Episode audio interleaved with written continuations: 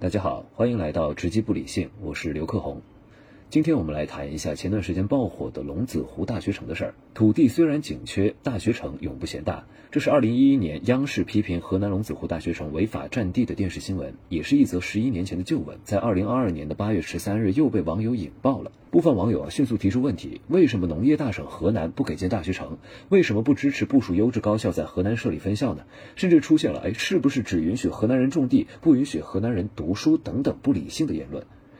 支持大学城的建设，理性讨论教育资源差异和中部欠发达地区的现状是应该且必须的。站在如今的角度看，十一年前央视新闻的观点，五十三年可能才能填满龙子湖大学城，也确实是有失偏颇了。但是部分网友将这一切用一句“河南学子受到了歧视，我们被定义为农业从业者”来概括，也是失之千里。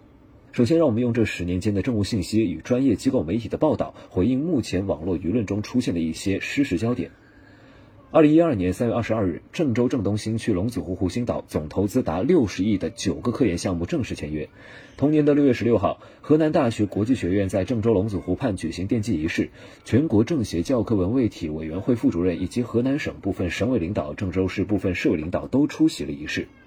二零一四年十二月二十八号，河南省首家国字号科技创新载体——国家技术转移郑州中心在东区龙子湖湖心岛开工奠基。到目前为止，河南省共有包括龙子湖大学城在内，位于郑州的东南西北四座大学城，以及位于洛阳的孟津大学城、洛南新区大学城、宜宾新区大学城，并非部分自媒体账号所声称的河南只有龙子湖一所大学城。而二零二一年七月份，新乡市人民政府也印发了新乡市国民经济和社会发展的第十四五规划，这里面还提到会建设一个平原大学城。这可都是二零一一年央视点名批评龙子湖大学城之后发生的新闻。我们可以从这一系列的建设成果和未来的规划中看到，龙子湖大学城不但没有像网友们直觉所想的一样，在批评之后受到打压，反而一直在不断的建设。河南省的高等教育事业也一直在发展，并且受到了国家的重视。那还会有人问，为什么当年不支持部署优质高校在河南设立分校呢？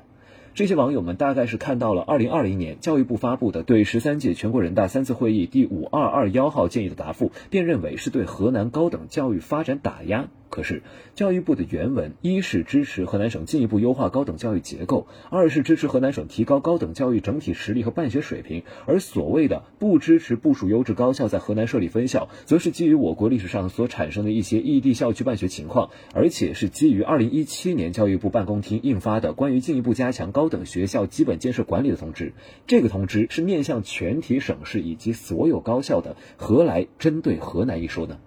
以上的信息都可以在政务公开网站上查询到，凡此种种其实足以回应以及证明目前部分网友所关注的焦点是失实的。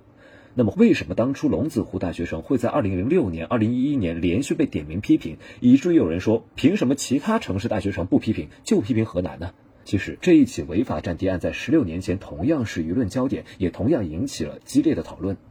龙子湖高校园区非法占地案是二零零六年年中监察部、国土资源部联合调查查处的土地违法案件。它的主要问题在于，大学城有一万四千多亩地，并非是城市建设用地，而是农用地和少量的集体建设用地。而且和其他的土地大案一样，龙子湖高校园区之所以能惊动国土资源部，当地村民的上访举报是非常重要的原因。据悉，在龙子湖高校园区，除了圈占近万亩耕地之外，还占用了原来的十几个村庄。因此，当时所谓的部分官员被批评问责和建不建设大学城无关，和他们是不是为天地立心、为生民立命也无关。龙子湖高校园区只是当时郑东新区规划中所建设的六个功能园区之一。为什么大学城一定要建设在新区？为什么新区中手续最不齐全的地给了大学城？为什么现在的很多网友只谈到了受益的学子，而不谈当时建设大学城所占用的十几个村庄呢？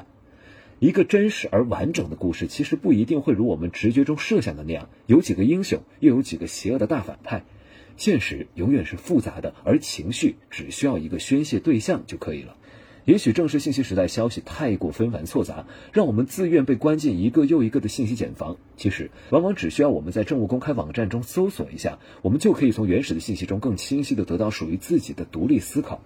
我始终相信的是，冷静与理性。是我们如今所急需的珍贵品质。今天的直击不理性到这就结束了，感谢大家的收听。如果大家在网上看到不理性言论，也可以在评论区留言告诉可红，我们一起探讨。